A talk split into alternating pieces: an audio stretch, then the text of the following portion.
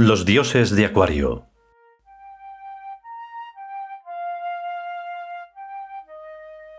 Quinto capítulo.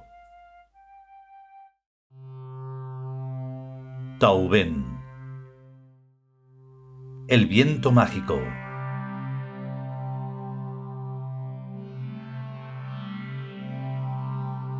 Cuatro cero A. Cinco dos O. Cuatro uno S. La trayectoria de aquella había sido sumamente compleja y accidentada.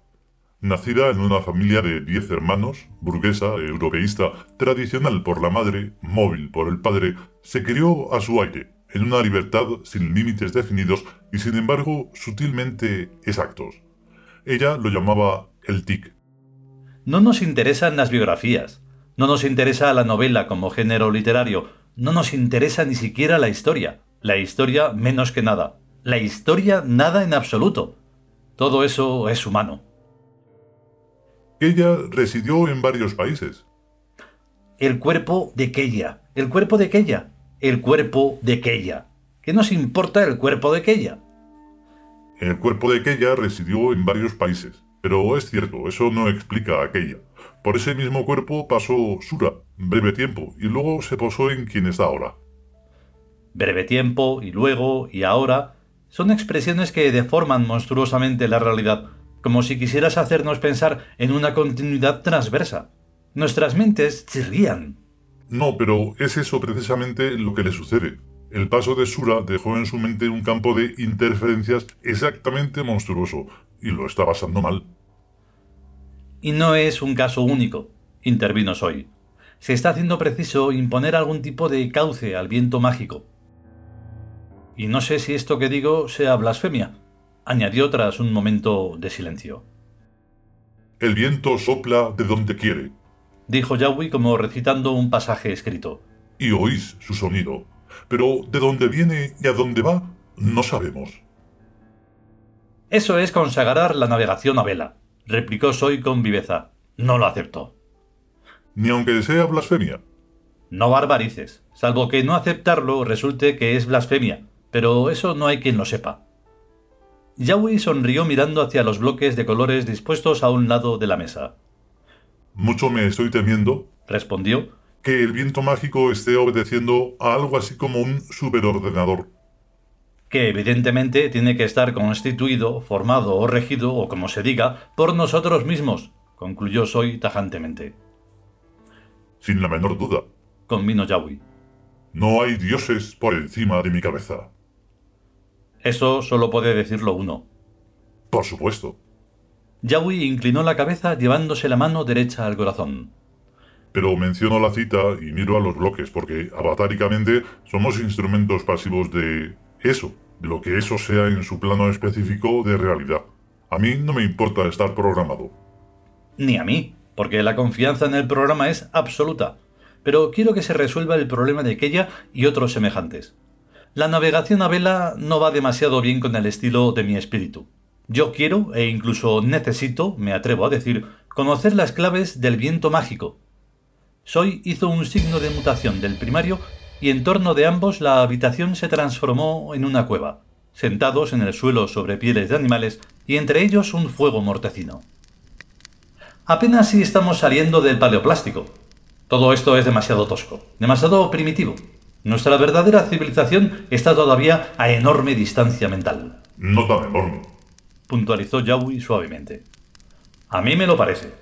Quizás podemos alcanzarla con el ensueño, deformada, inconcreta, aunque auténtica, pero no con la comprensión.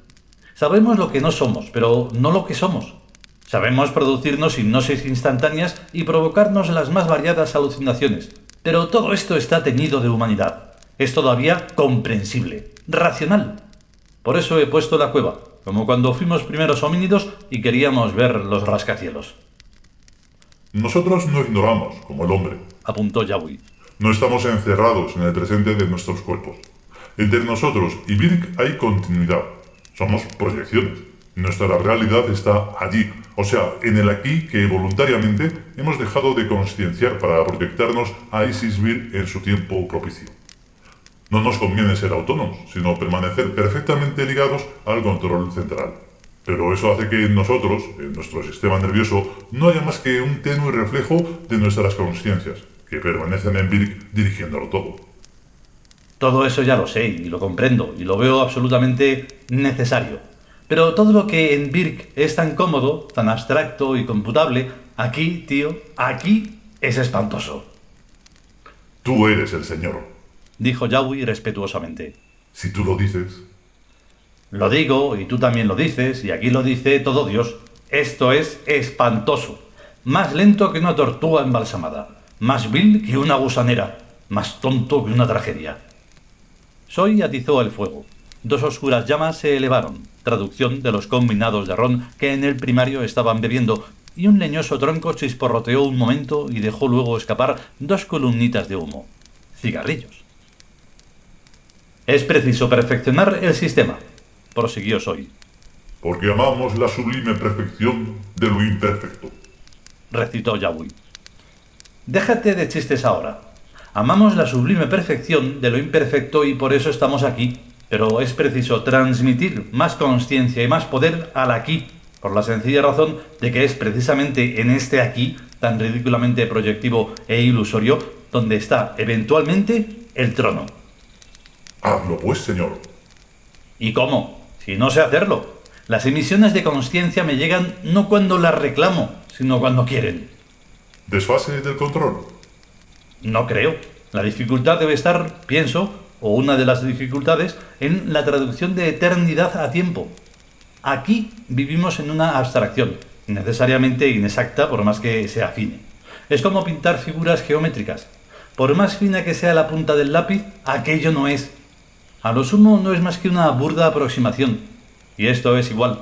Por supuesto que Birk se acerca y se plasmará. ¿Pero cuándo? Preguntar cuándo en Birk no tiene ningún sentido, no es computable, puesto que el tiempo no existe como magnitud independiente. Pero aquí sí existe y cuenta. Ya sabemos que es solo una ilusión, pero ¿qué más da lo que sea si duele? Doler es otra palabra que en Birk no tiene sentido. Pero aquí sí. Lo malo es que nosotros tampoco acumulamos experiencia, porque jamás se dan dos actos o dos situaciones absolutamente idénticos, y nunca sabemos lo que hay que hacer.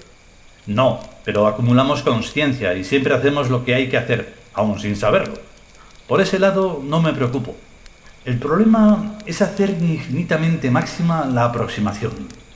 Musitó soy como entre sueños. Modular el tiempo, alargarlo o acortarlo a voluntad. No dislocaría al universo. Esta cosa que llamamos universo está sobradamente dislocada para notarlo. A nivel arquetípico, la modulación es fácil y perfecta, porque lo único que cuenta es la conscienciación del símbolo correspondiente, y eso podemos hacerlo desde aquí sin ninguna dificultad. A nivel onérico, la cosa ya fluctúa, pero se desarrolla íntegramente entre una amplitud aceptable. Es en el nivel sensorial donde la modulación aparece extremadamente difícil por la rígida inercia del sistema. Si pudiéramos anular la inercia... Evidentemente podemos, señor. Todo es posible, Dirk. Ya, pero ¿cómo transmitir la orden? No hay sino el viento mágico. Y con esto volvemos al principio. Modificar el viento mágico, hacerlo reversible y directo sin usar los grandes circuitos tan amados en Birk. Quizás girando el bloque 2. Hecho. Pero esto casi roza la blasfemia. Casi la roza, mi Dios, pero no la toca. Bien, quede así por esta noche. Vamos ahora a Extendiendo la mano hacia el fuego, desapareció la cueva y reapareció la estancia. A hacer el culto y a acostarnos. Tengo sueño.